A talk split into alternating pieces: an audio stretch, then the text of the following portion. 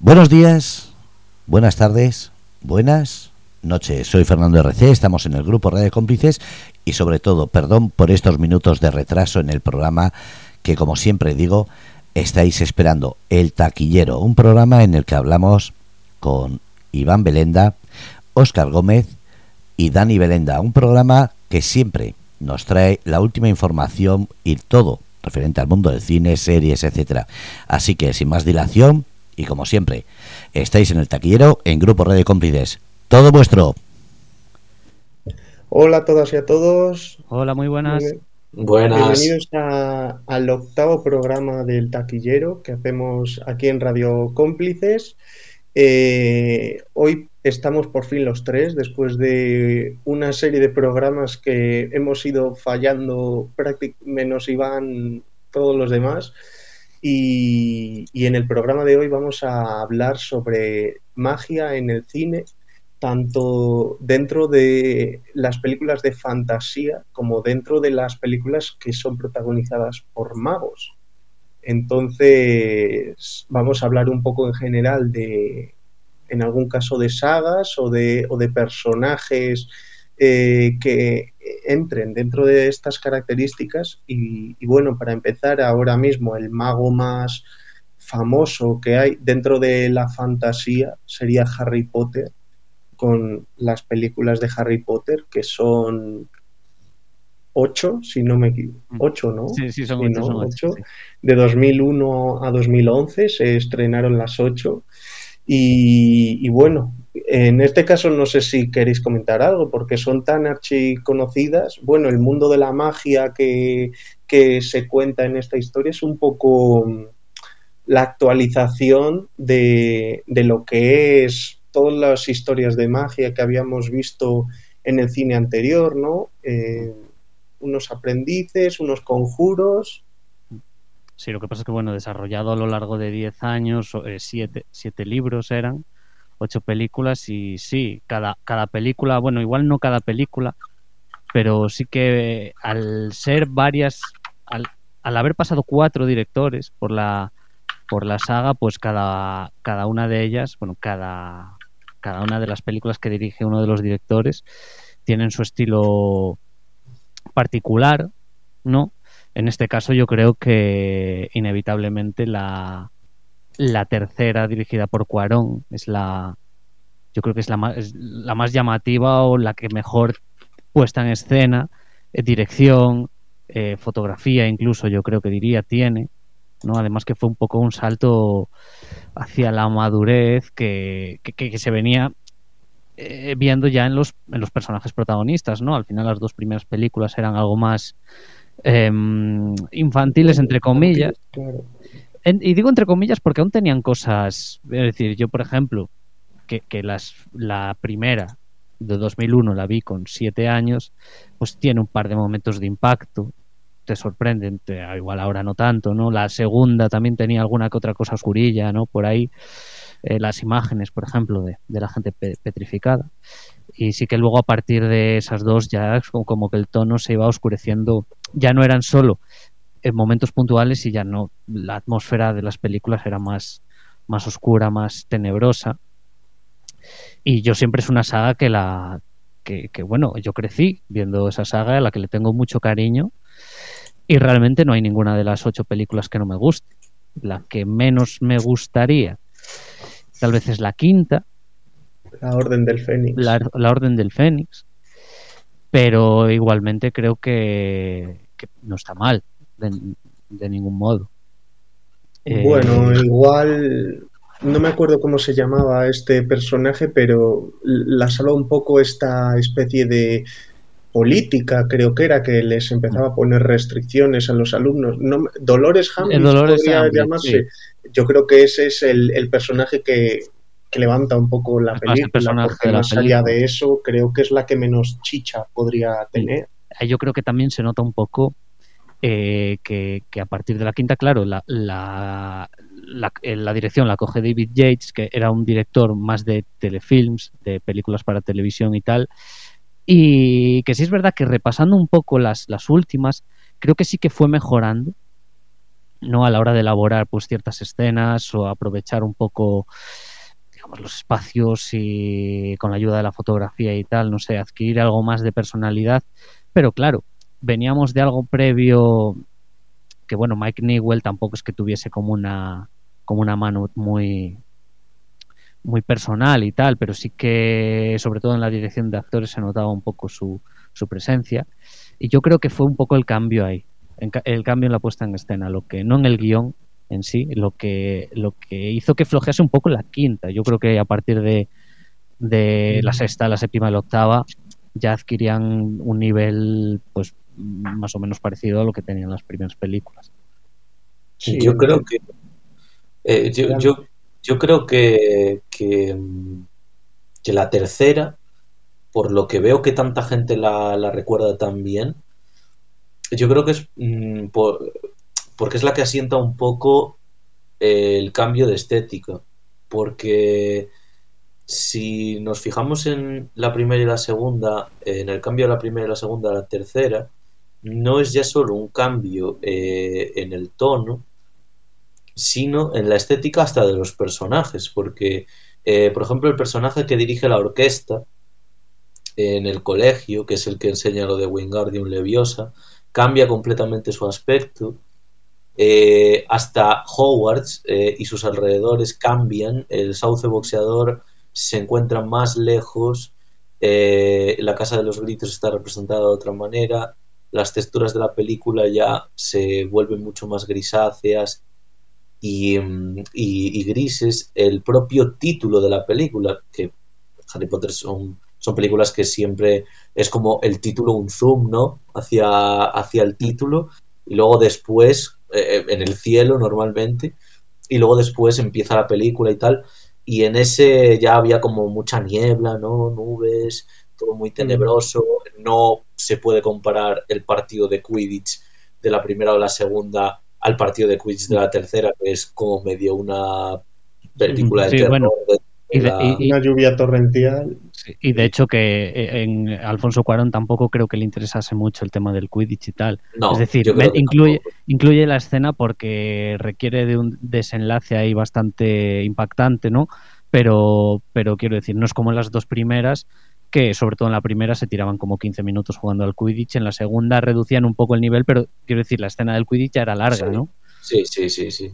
Y luego es que Hogwarts, como no consigue eh, no consigue mm, más allá de tener interinos en el departamento de contra las artes oscuras, pues en cada película hay, hay uno y la verdad es que el de esa película, el de la prisión de Azkaban es muy mítico, ¿no? Que luego en la cuarta es Brendan Gleeson, que es brutal, pero pero sí que es cierto que este RJ Lupin creo que era, eh, Jobar es un pedazo de personaje. Yo, volviéndola a saber, de hecho, quería hacer ese matiz del cambio, porque tengo que decir que encantándome Alfonso Cuarón, tampoco me parece, porque la producción es la que es, ¿eh? no, no exactamente es porque él dirigiese eh, mejor ni peor, no me parece, no me parece exactamente la mejor dirección de la saga en cuanto a ritmo, planos, eh, em, escenas que te rompan la cabeza. Es como que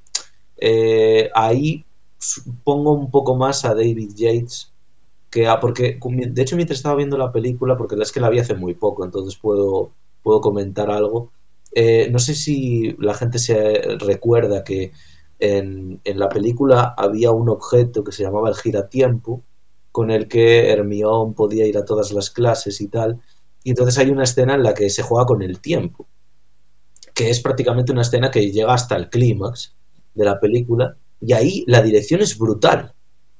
Es buenísima. Eh, como, pues eso, vemos a los dobles de ellos, los, ¿no? En plan, el pasado de ellos, y cómo pues Hermione y Harry se cuelan por ahí y tal. Pero eh, antes, la dirección de las escenas de antes es un poco rara eh, en cuanto a, a, que eres consciente de que Alfonso Cuarón lo ha estado dirigiendo todo. Y, y, hay como, por ejemplo, la parte del principio que se hincha la mujer esta y tal, es como que todo está dirigido muy rápido, los planos no duran nada.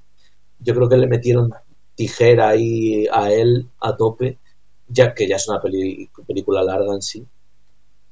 Y todas estas escenas de clases y tal son rapidísimas.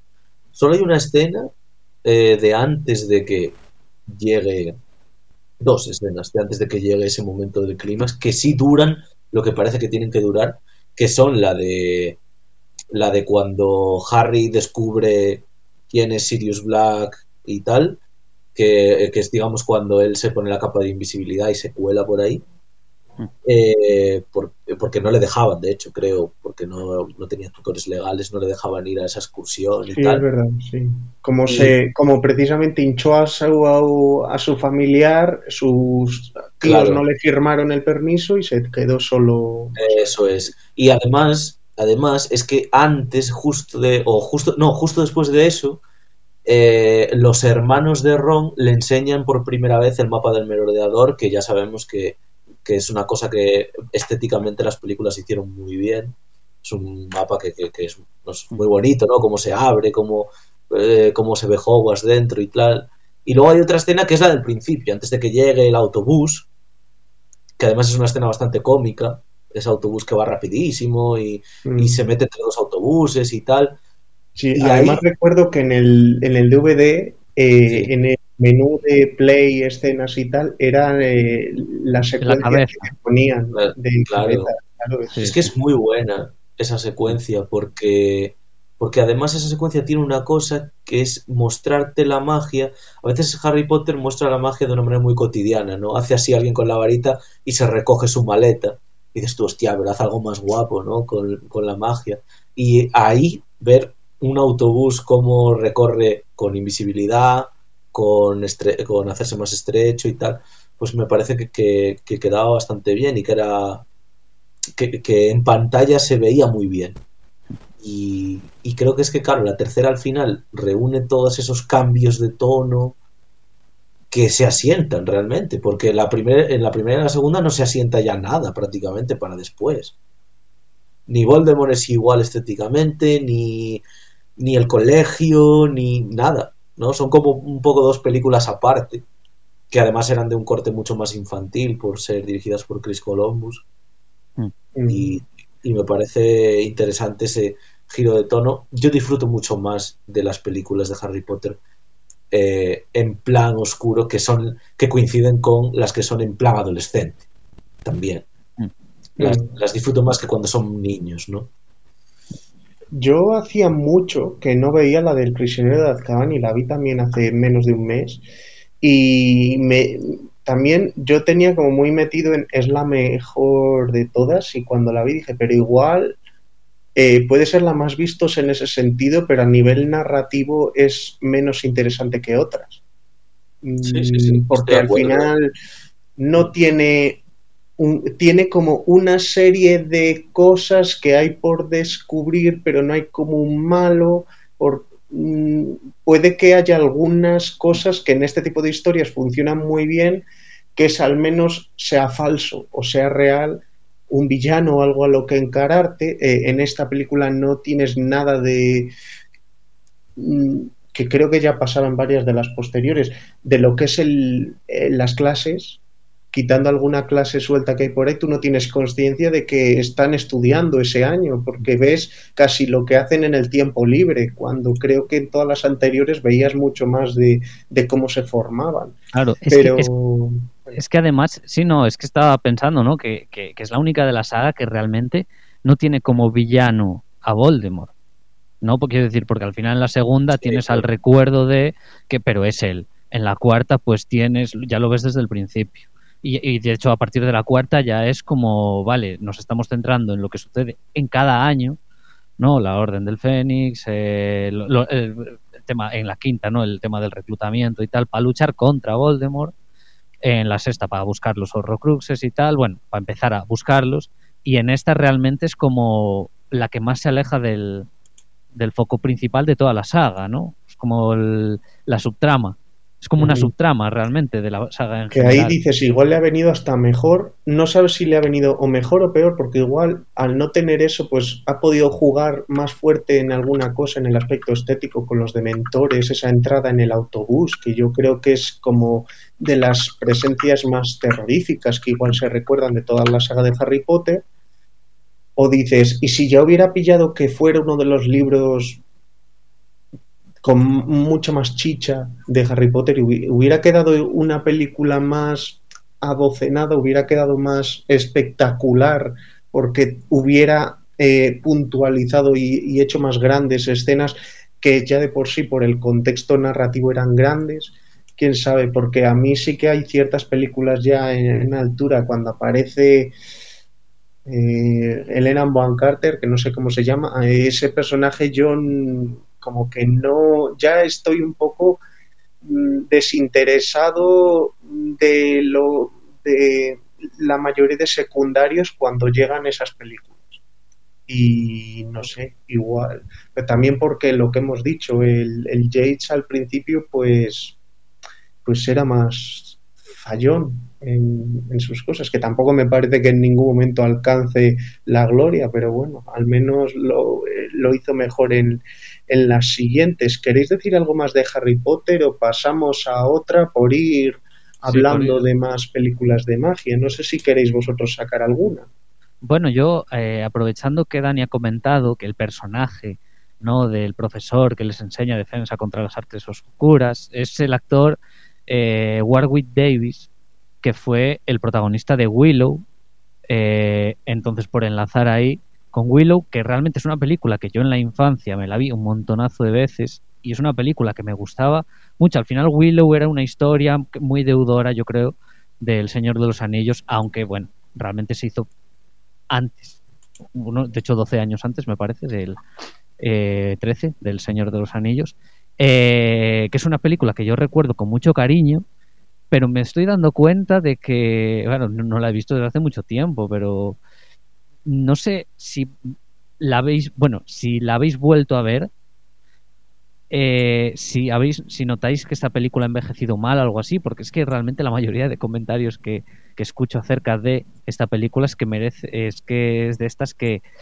eh, merecen mejor eh, que tienen mejor recuerdo en el interior. Claro, tienen mejor recuerdo, exactamente. Es decir, que mejor, mm, si la vas a revisionar, revisionala con cuidado sin muchas expectativas porque te bajan porque se te baja como la calidad que realmente mm, yo los recuerdos que tengo de esa película es como que una muy buena película de aventuras bastante mm, bueno dentro de su entrado ciertamente original no tampoco mucho pero bueno tenía sus cosillas tenía a Val Kilmer no como como el héroe que acompañaba al personaje de Willow y tal.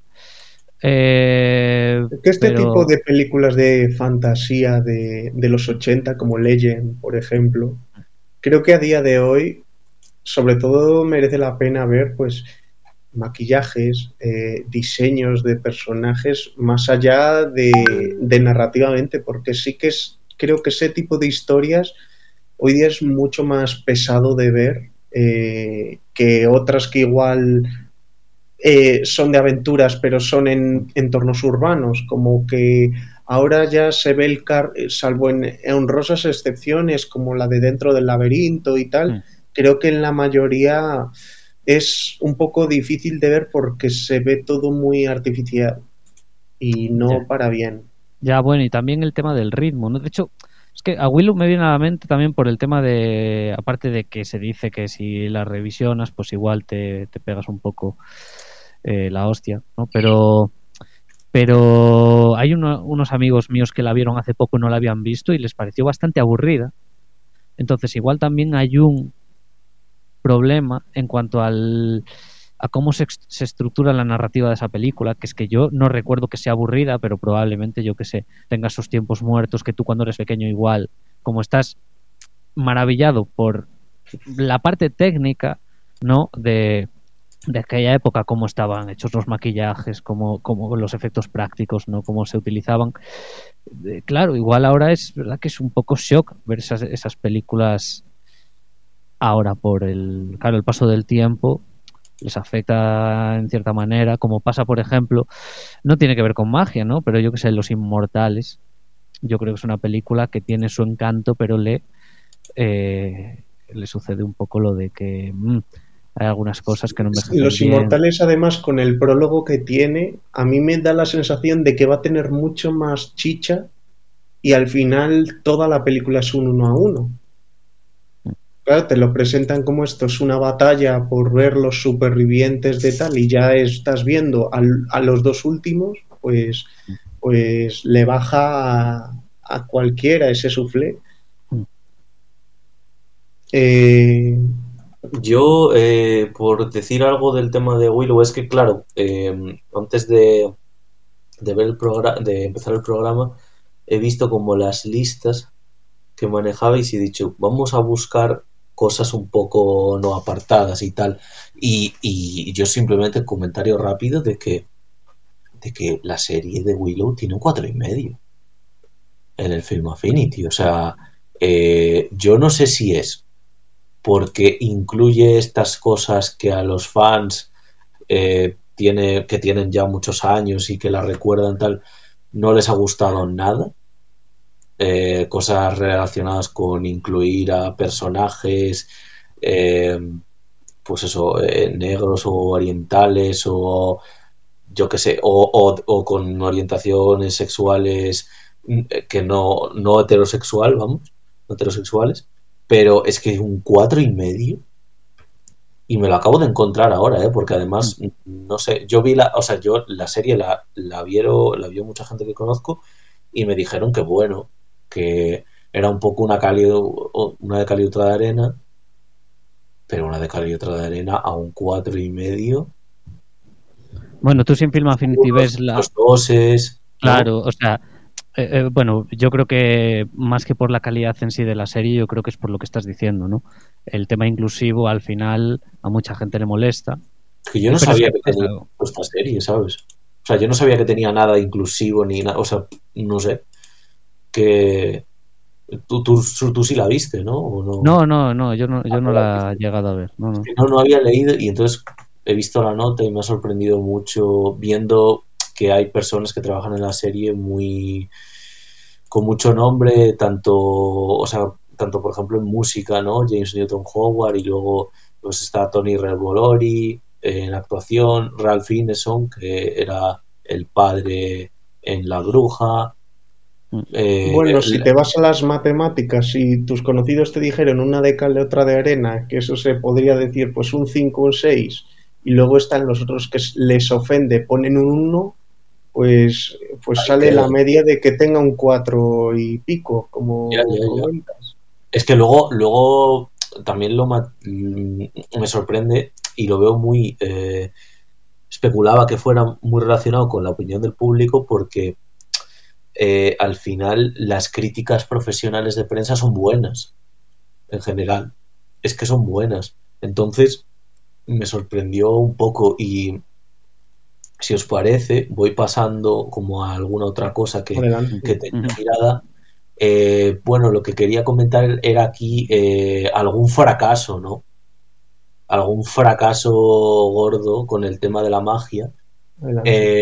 y voy a empezar por Eragon. Eragon, mira, no había caído en Eragon. Eragon es. Bueno, Eragon, que además tengo entendido que, se va a hacer un reboot en forma de serie de televisión. Eh, estoy, lo estoy viendo aquí, sí, efectivamente. El guionista va a ser el mismo escritor del libro, para Disney Plus, por supuesto. Eh, Eragon fue un. O sea, yo no recuerdo a, a mi madre, por ejemplo, sentir un chasco tan grande después de salir del cine con una película como esta. Yo mm, he de reconocer que tengo, era muy pequeño, o sea, tendría ocho años, ¿no? Salió en 2006. Yo tuve un recuerdo muy raro como de que no me... Siendo pequeño, que estas películas te tienen que divertir y tal, como que salir de la película en plan, ¿no? Como que no me había llegado. Y luego esta película tiene a, John Malkovich, tiene a Jeremy Irons, eh, a, este, a, Jimon Hunsu y tal, a, Gary Lewis. Y, Yo, es una película que cuando la volví a ver eh, pasado los años me pareció muy mala, pero muy mala. A mí me. Eso está en una de. Claro, tú dices ocho años, pues yo imagino que tendría 12 o así cuando la vi. Y, y de estas primeras películas que dices, no, esto se supone que es todo lo que me tendría que gustar como niño de 12 años y no, no hay ningún momento en el que me esté rompiendo a, a divertirme. Hmm. Porque tampoco recuerdo que fuera larga. no, de hecho, hora, hora 30 y no llegaba a hora 40. Pues, pues, ya me dirás, con 12 años aguantas hora y media sin problema. Que digo, si hmm. tuvieras 6 todavía podías justificarlo en eso, pero... Pero sí, También es verdad que, juega muy en contra de la película. Ya, ya en general, si es verdad que yo la película me pasa con Dani, yo cuando la vi, que encima yo creo que la vi contigo en el cine, y con tus mm. padres, eh, salir con una sensación un poco de bueno y luego verla años después y decir, no, esto no era tal. Pero le hace flaco favor que se estrenase, vale, tres años después del Señor de los Anillos, de la última del Señor de los Anillos, que al final quiero decir, estás eh, adaptando una película que es fantasía medieval, que tienes dragones, tienes ahí hechiceros, tienes tal, tienes no sé qué, igual no lo quieres hacer, pero es que por comparativa se te cae todavía más. bueno, pero estuvo muy de moda en esos tiempos, es el tiempo de las Narnias, de, esta otra, de joder, de la brújula dorada, el señor, o sea, se estaba yendo mucho a ese tipo de fantasías. Y que también porque porque bueno, las, las otras películas, las de las crónicas de Narnia y la de La Brújula Dorada, pues bueno, estaban dirigidas por personas, eh, Chris Waits o La Brújula Dorada o este Andrew Adamson, las crónicas de, Narnia, bueno, que eran directores que ya tenían como cierto recorrido en el mundo audiovisual y aquí en Eragon te cogían a uno que se llama, tengo que mirar, Stephen Meyer, que no hizo nada más, o sea, es decir, hizo e, esta película y ya no debieron de llamarlo para hacer absolutamente nada más del fracaso. No, no, y, es que, y es que eh, este hombre era supervisor de efectos especiales. Eh, o sea, eh, yo por lo que tengo aquí delante había hecho los, había sido supervisor de los efectos especiales de Terminator 2, Parque Jurásico, Twister mm. y Salvar al Soldado Ryan. Son grandes efectos son especiales. Grandes, claro, son grandes películas pero yo tengo un recuerdo, narrativamente tengo un recuerdo de ser una película eh, muy difícil de eh, seguir, no de perderte ni con el misterio ni con los personajes, de seguir, de, que, de querer seguir. De, tener. igual hay gente que no tiene pulso narrativo y se le dan muy bien cosas, pero no. Y mira, como hoy hablamos de fantasía, uno de los creadores de los primeros efectos especiales stop motion eh, Karel Zeman en Checoslovaquia. O sea, hacía cosas muy sorprendentes a nivel de efectos especiales en los años 60, eh, pues muchas veces fabricando en miniatura las cosas y superponiéndolo en el plano para que pareciera que era real, pero muchas de sus películas las ves y durando hora y cuarto te cuesta un montón porque son tan lineales cuando las narran que dices, es que eh, estoy viéndolas únicamente porque me llama mucho la atención ver las cosas que hay delante, pero la historia que me estás contando es que si no me estuvieras contando nada me daría lo mismo. O sea que igual este es un ejemplo 50 años después de lo mismo. Y, dicho esto, eh, paso a otros dos batacazos muy, muy heavy, que además uno de los dos la fui a ver al cine como también, ¿no? Que nos íbamos a divertir, nos divertimos un poco más, la verdad. Eh, son dos películas, eh, bueno, antes hemos dicho Eragon, es cierto que es una película sobre todo de dragones, pero bueno, al final no deja de haber brujería y magos y tal, eh, por matizarlo. Pero yo ahora voy a hablar de dos películas protagonizadas por Nicolas Cage, En tiempo de brujas y El aprendiz de brujo.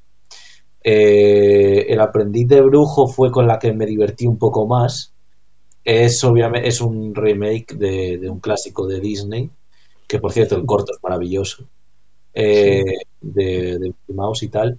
De, de, hecho, en la lista, yo cuando puse el aprendiz de brujo me refería al corto de Disney, no a esta película de Sí, sí, lo imaginaba, lo imaginaba. Yo, yo esta película además recuerdo que como tenía a, a, este Jay Baruchel, que era el protagonista de Juego hasta el fin, eh, claro, la película intentaba irse por un tono cómico, porque además él, al ser un chaval relacionándose con un brujo que era Nicolas Cage, pues claro, ver cómo esa, ese contraste de, maneras de ver la vida eh, y de percibirla, pues tenía que ser muy gracioso y al final yo pensaba en esta película para, un, para una persona que no la vea en clave familiar y digo, hostia, que estás es de estas películas que vas con tu primo y con tu tío al cine y tu tío te paga la entrada y se va a ver otra. Porque es que si no estás en ese plan, no funciona. Y la otra, la de En tiempo de brujas, era una película que era todo lo contrario, mayores de 18, ¿no?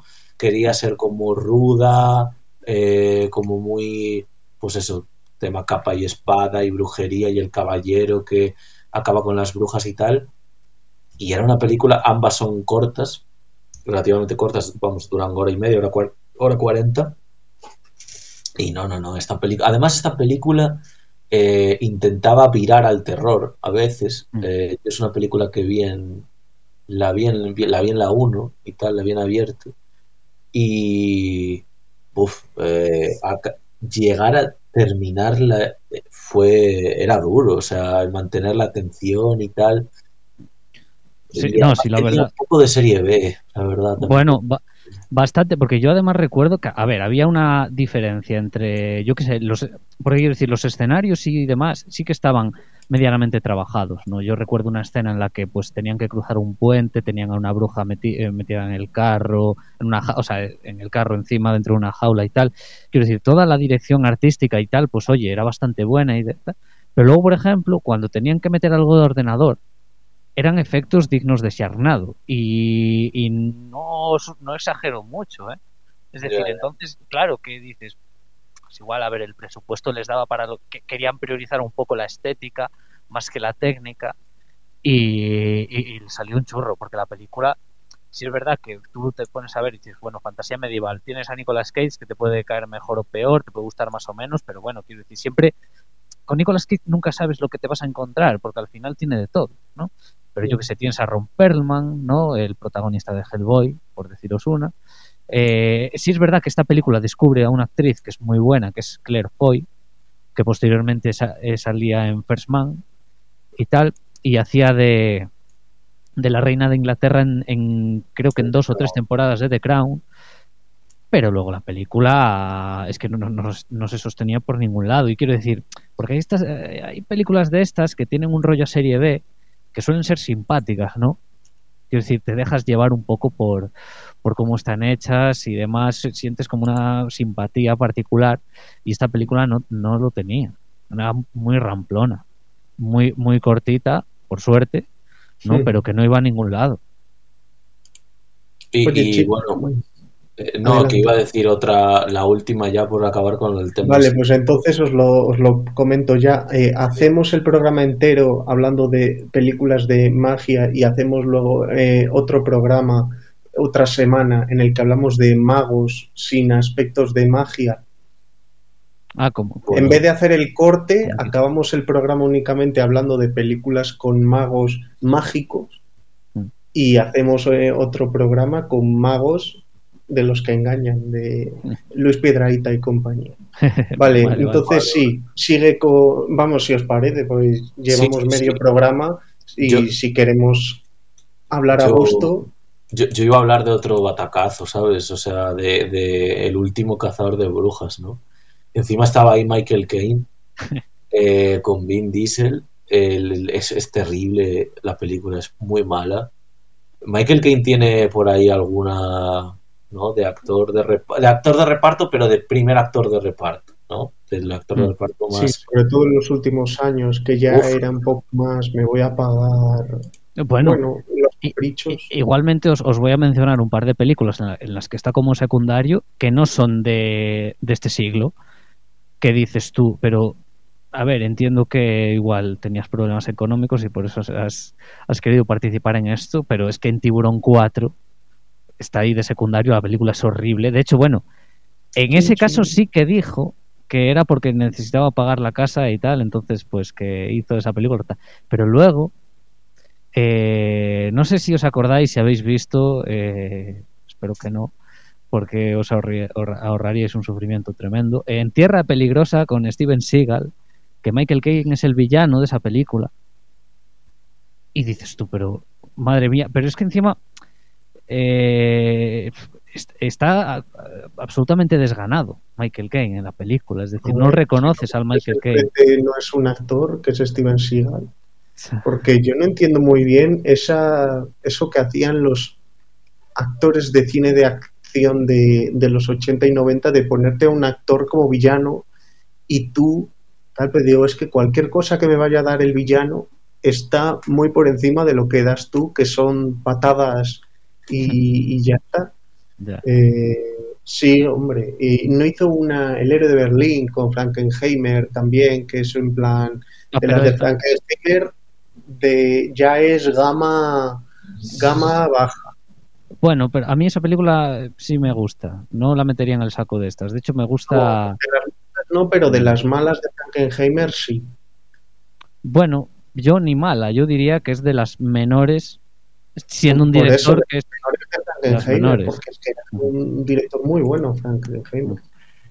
Pero sí, Dani, mm. continúa con el cazador de, de brujas. No, no, no, ya está. Eh, pues lo intento de Vin Diesel porque le salga una saga y, no le ha salido. Ya le, ya le han salido tres, que es la de Triple X, la de Riddick y la de Fast and Furious. Pues eh, quiere seguir metiendo, pero no le sale. Claro, yo, yo es que pensaba, vamos a hablar también de cosas que han salido mal, porque son películas que, que buscan no mucho el entretenimiento, pero no vale solo con entretener, sino que hay tener que tener personajes carismáticos. O sea, no muchas veces nos pensamos que cuando buscamos no un género, a veces, pues quiero ver una de magos ya, pero es que es que una de magos puede ser una pesadilla, ¿eh? puede no ser puedes puede no ser una la fantasía que realmente estás buscando. Y y al hilo de eso quería hablar de, una película que fue un fracaso a nivel de que no se hicieron secuelas de la misma, pero que creo que es una buena película, que creo que alguno de los dos la tenéis también apuntada y la hemos mencionado aquí antes, que es la película de la Brújula Dorada, eh, que me parece, me parece una película muy entretenida, muy entretenida y además eh, muy digna, sí, y además me parece una película que, que no tiene estas cosas de las que he hablado antes precisamente, de problemas de ritmo. es una película que tiene un Oscar. a, efectos, visuales. Eh, y, bueno, hay que, hay que tenerlo, ese Oscar. Eh, y me parece que. que por el Igual tenía a Spider-Man 3 o una de Piratas del Caribe, eh, Piratas del Caribe en el fin del mundo, igual te era lo digo ahora, te lo digo ahora mismo. Mira, estaba compitiendo con Piratas del Caribe en el fin del mundo y con Transformers. Pues, pues ya es, ¿eh? porque Transformers era lo, que tiene.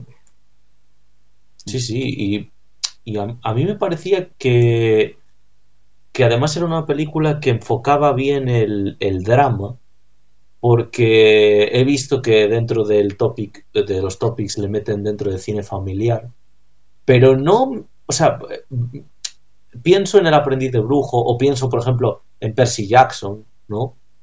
Y este tipo de películas y las veo como más familiares que esta. Esta, esta como que tiene ahí una parte también cuando a ella la, la entre comillas, raptan y está allí y tal, que es un poco, es una parte un poco, vamos, Sí, no, no había una parte. Que no... Sí, no sé, había una parte con unos osos que se empezaban a dar mm. bien, pero bien, y quiero decir que el nivel de violencia dentro de, un supuesto cine familiar era bastante más elevado de lo, de lo habitual. Bueno, y la, y, la, y, la, serie está muy bien, ¿eh? Sí, ese iba a decir que no, yo la materia oscura la tengo pendiente, pero sí que han hablado, bueno, ya has dicho que está muy bien y hablan en general muy bien de ella. Entonces. de hecho, os digo una cosa que luego eh, hay algún capítulo de la segunda temporada que baja un poco. La serie ya está terminada, por cierto. Son tres temporadas, son 23 episodios. Y pero tengo que decir que, que la primera temporada de la materia oscura es un temporadón, ¿eh? O sea, lo digo porque... ¿Eh, ¿El qué? Seriote. Sí, o sea, después baja un poco, pero la primera temporada... Joder, hay capítulos que acaban y dices... Cuidado. Sí, sí, sí, exacto. O sea, voy al siguiente. Además, repito, que es que, claro, al ser cosas de fantasía, tú las buscas porque buscas un entretenimiento más concreto. No buscas una película de coches, no buscas una. Buscas, ¿no? Magia, fantasía, que funcione ese universo, que te guste. Porque, claro, luego, por ejemplo, eh, ves de Amor y Monstruos y el universo está muy guay, pero es que no hay nada más. En cambio, en, la, en esta His Dark, eh, Materials, ¿no? La serie de la brújula dorada, de la materia oscura, se llama, eh, es que tú ahí tienes unos personajes muy bien interpretados, eh, un ritmo muy correcto de la serie, unos efectos especiales muy buenos, y se nota ahí la marca y la mano de HBO, ¿no? Se nota un montón. Entonces yo recomiendo mucho por lo menos tirar con la primera, que, que, es muy buena, es de 8, es de 8 la, primera temporada, luego baja un poquito y se hace algo más algo más rutinaria, es como que vuelves un poco a puntos muy parecidos, pero pero la primera temporada, ¿no? Como redonda y tal, eh, está, está muy bien y, y creo que es Sí, yo de la brújula morada, la brújula morada, gran, eh, me pasó un poco lo que hemos comentado antes de que, claro, como te lo han vendido más como una fantasía familiar, te choca bastante y yo he tenido una sensación parecida recientemente en el cine cuando ha salido, a ver, lo diré bien, eh, Balada de pájaros, cantores y serpientes. Mm. Pues se supone que también es una saga juvenil y escenas que dices, pues, que esto es terrorífico, esto me lo metes en una historia de posguerra o algo así y, me entra perfectamente ver empalamientos de personas esa eh, entonces claro tú piensas en alguna ocasión eh, J.K. Rowling cuando hizo las de Harry Potter dijo quiero que los lectores crezcan a la vez que la saga y Susan Collins la de los Juegos del Hambre parece que dijera lo mismo diez años después y dice, vale, el que tenía 14 ahora tiene 24, pues venga, ya le meto ahí de todo y, tal. Entonces, no sé, como que choca en, en, una saga que se supone que es de una estantería, de repente meterte algo que ya no solo gráficamente, sino asumir todas las cosas eh, requiere mucho más que una edad de 12 años o lo que puede ser eh, el young adult, los jóvenes lectores de adolescentes. Mm, vale, ¿queréis seguir hablando de fracasos? ¿Decimos alguna otra mayores? Eh, yo no tengo apuntado ninguno más, así que si queréis decir ahora alguno Bueno, sí, eh, creo recordar que Warcraft de Duncan ah, Jones fue un fracaso tremendo. Que a ver, yo, la verdad es una película. Vale, vienes de Duncan Jones, viene a hacer Moon, código fuente, tiene unas, unas expectativas altísimas. Yo no he jugado nunca al World of Warcraft, pero bueno, quiero decir, es universo de fantasía y demás. Entonces, venga, vamos a ver la película independientemente de que, de que no sepa nada del juego. Eh, realmente la película tampoco creo que sea tan mal, solo que eh, se nota mucho que, bueno, como, como lo que dicen ahora de Napoleón, ¿no? Es decir, que es una película que, la que está cortada. Es decir, que es una película que dura dos horas, en este caso Warcraft, y según Duncan Jones era una película que su metraje final eran de casi cuatro horas. Entonces, claro, eso no, lo puedes llevar a cines. ¿Y cómo grabas eso? Es que es lo que tampoco entiendo. ¿Cómo te aceptan un guion de 240 hojas para...?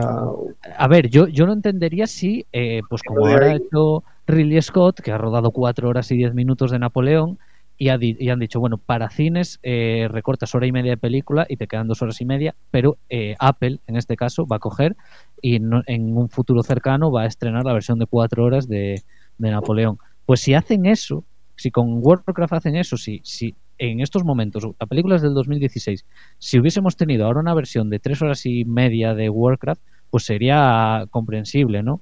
Pero quiero decir, sería comprensible lo que, le diesen luz verde a, rodar todo eso, ¿no?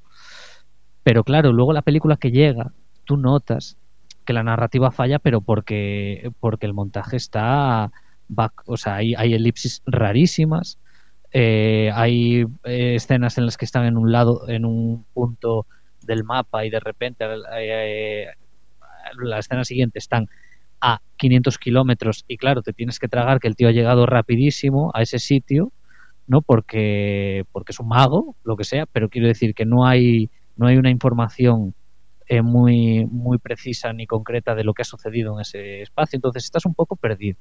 Y yo creo que es el problema que tuvo esa película, más allá de su calidad. Eh, a mayores, no técnica y tal, el, el, montaje eh, despedazado que ha tenido. Pero es mm. eso, que fue otro fracaso bastante que de hecho eh, iban a hacer más secuelas y no, no han hecho nada más. Vale. Eh, a mí me ha venido otra, otro fracaso que, bueno, tiene que ver con las historias de Merlín y Arturo, que al final de fantasía son de las que más versiones se han hecho, que es bastante reciente.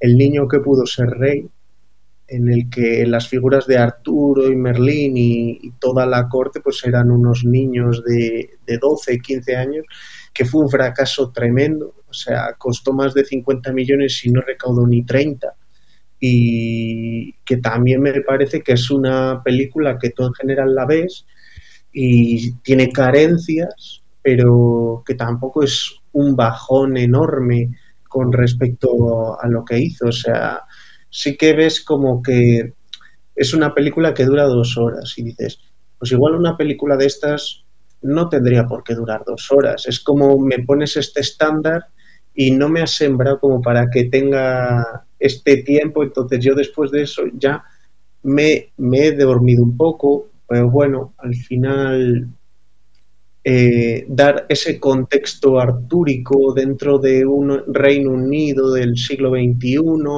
cómo invocan a la espada Excalibur desde la bañera, porque vale cualquier eh, sitio que haya agua.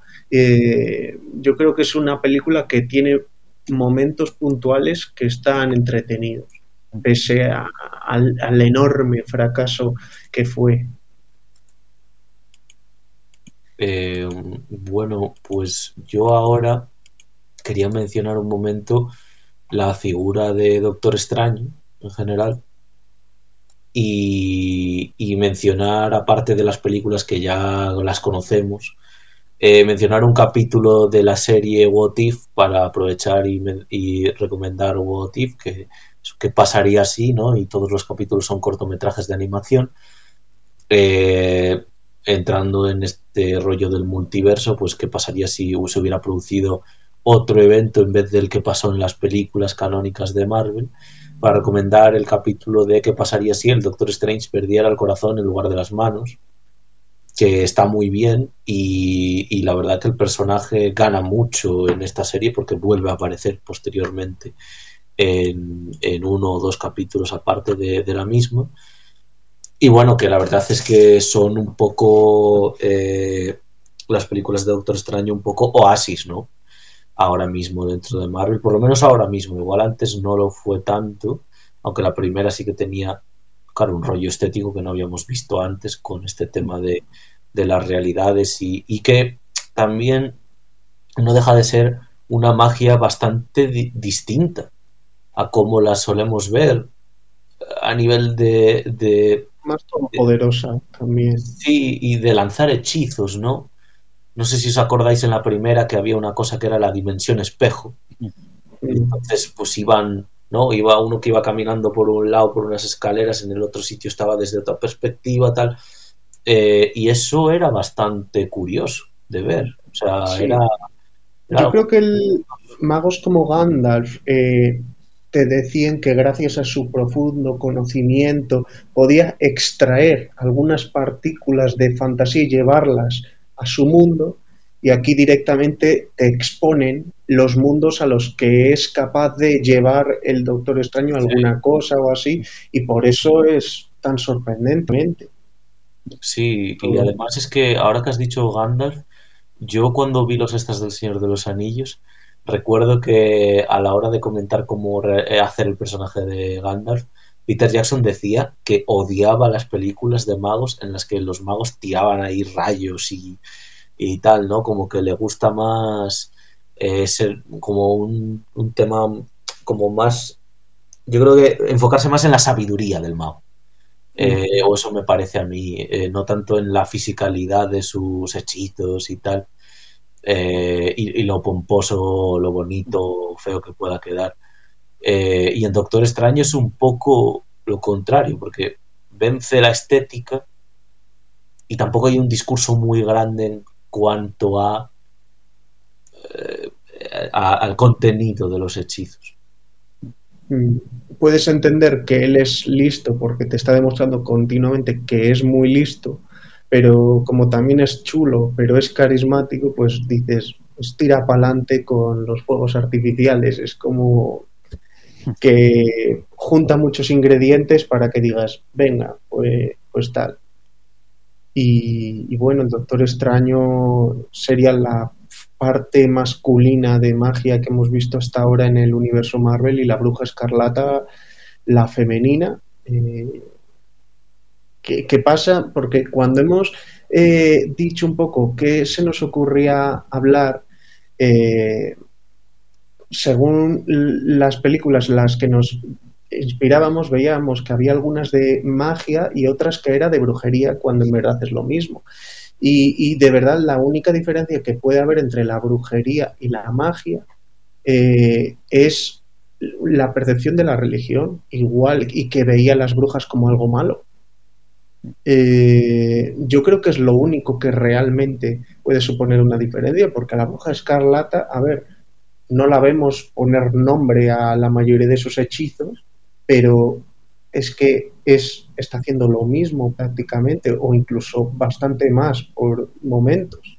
Entonces, sí, es pues verdad que, la, que, el, que el concepto de brujo sí que se suele atribuir a, a, magos malos, porque, por ejemplo, me, me, viene a la mente una película que se llama Warlock el brujo, no es Warlock el mago, es Warlock el brujo porque el propio Warlock es un villano. Sí, es verdad. Eh, eh, Gandalf es un mago, no es un brujo.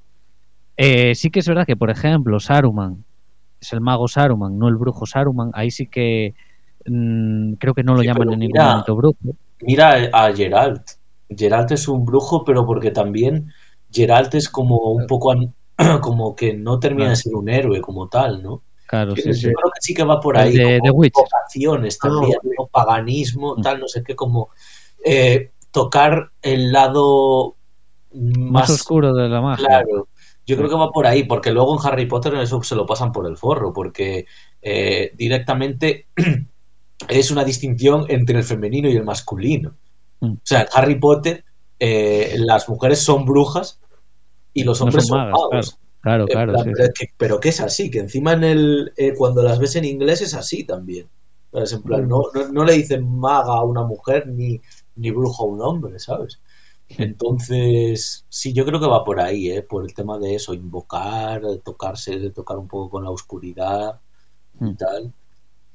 Sí, y, y bueno, es que en verdad, dicho Doctor Extraño, La Bruja Escarlata, mm, más o menos las películas que, de hecho, una de las mejores es la que hacen en común. Y, por cerrar un poco con Marvel y tal, mm, yo sí que querría, no sé si nos va a dar tiempo para mucho más, pero dentro del terreno de la animación, mm, al menos dos películas de Ghibli el castillo ambulante y cuentos de Terramar, el concepto de la magia que hay en esas películas que, que sobre todo en el castillo ambulante yo creo que es eh, bañarnos a todos de, un sentimiento de fantasía eh, total. O sea, yo a los cinco minutos de empezar esa película, cuando, veo que caminan por el cielo, yo estoy ya emocionado por, porque me está transmitiendo una, felicidad el ver que algo es único y, y que es irrepetible que, que me parece en, ese, en el caso de esa película precioso. Y en Terramar me parece que está un poco más pegado al tipo de magia que decimos de Gandalf, de la sabiduría y de conocer las palabras y, y a ver si en un futuro hay un, una buena adaptación de estas historias, porque son muchas historias, las hizo el hijo de Miyazaki y en sus propias palabras se arrepiente de haberlas hecho porque no estaba listo para hacerlas. Bueno, y porque le cayó una, una reprimenda del padre bien gorda también. Pero se la pagó el padre, así que en cierto modo el padre le dijo, la vas a cagar, pero asumo yo los gastos. Eh, y, dime, di, di, Oscar, di. Es que sí que también quería decir de, de una serie que, que, ya tiene un tiempo, pero que recuerdo que me gustó mucho el concepto que tenía, que era la de Thatchwell, que no tenía de primeras un magos, pero sí que llegaban como unos libros de conjuros a los personajes protagonistas y una vez adquirían el libro eh, aparecía como un, un, personaje, un niño, que era el que ejecutaba los conjuros cuando el mago los nombraba y había una especie de batalla por la supervivencia entre 100 personas que habían conseguido 100 libros cada 100 libros y, bueno, que esta Thatchwell eh, sí que me parecía una serie que yo guardo buen recuerdo de ella en mi infancia. Eh, pues yo simplemente recomendar, mi última recomendación son los episodios cortos, bueno, no, no, bueno, sí, cortometrajes, mediometrajes de La Casa Árbol del Terror de los Simpson, porque algunos contienen contienen magia, también hay, no sé si había alguno también que había cyberpunk y tal, y obviamente la mayoría centrados en el tema del terror, pero quería recomendarlos en exclusiva, no la serie entera, sino, sino esos, esos bien. Y, a mí me había salido antes justo uno, que era el 12, que era precisamente como de, de, de una especie de maldición una maldición gitana o algo así a la que se tenían que enfrentar. Así que sería un poco de brujería también, otra vez. Mm. Bueno, yo también quería recomendar un par de películas que tienen el bueno, pues el subgénero de brujería también. Creo que poco conocidas. Eh, una es El sello de Satán, que es una película del 1991 que dirige Martin Campbell, que, posteriormente dirigió dos películas de James Bond, GoldenEye, con Pierce Brosnan y Casino Royale, con Daniel Craig, que es una película que sigue al... es, cine negro, ¿no? Mezclado con brujería y tal, que sigue a H.P. Lovecraft eh, en busca de un...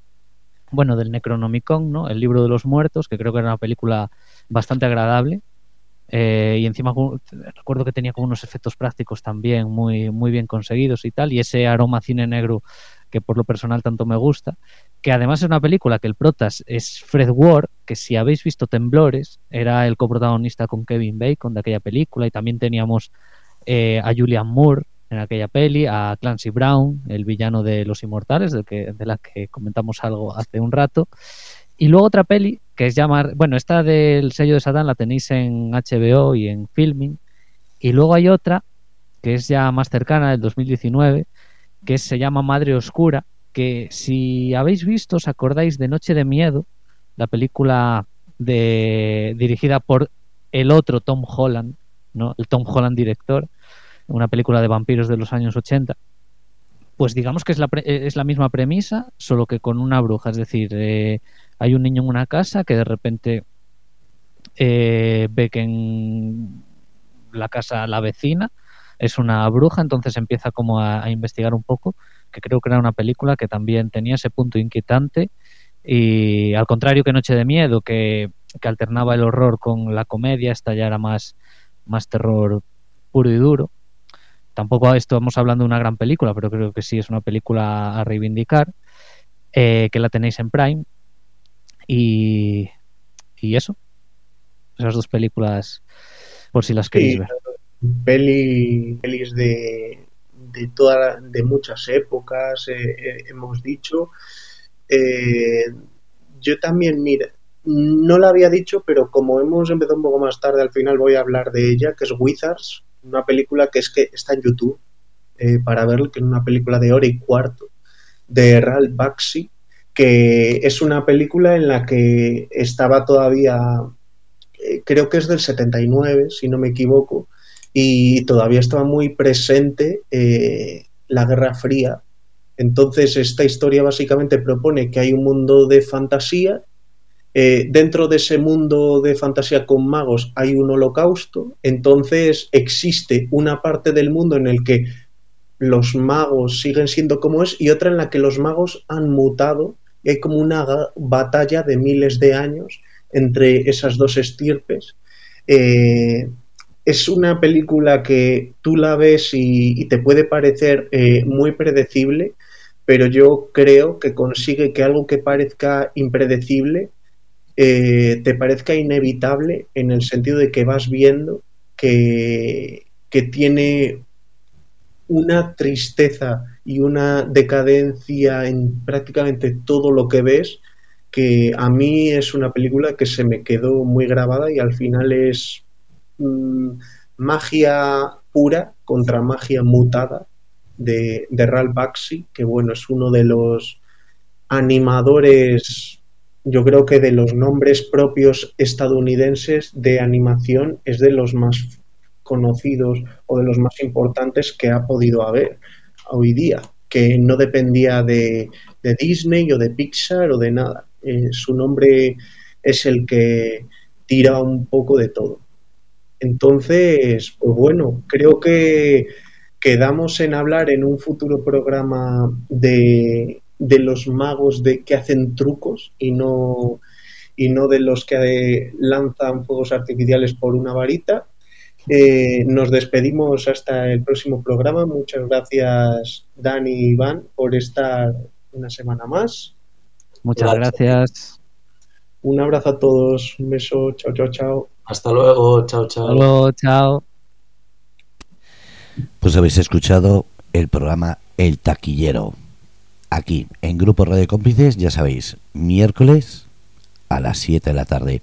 Y como no, simplemente deciros que vale la pena escuchar porque os vais a enterar de todo siempre gracias a Iván Belenda, Óscar Gómez y Daniel Belenda.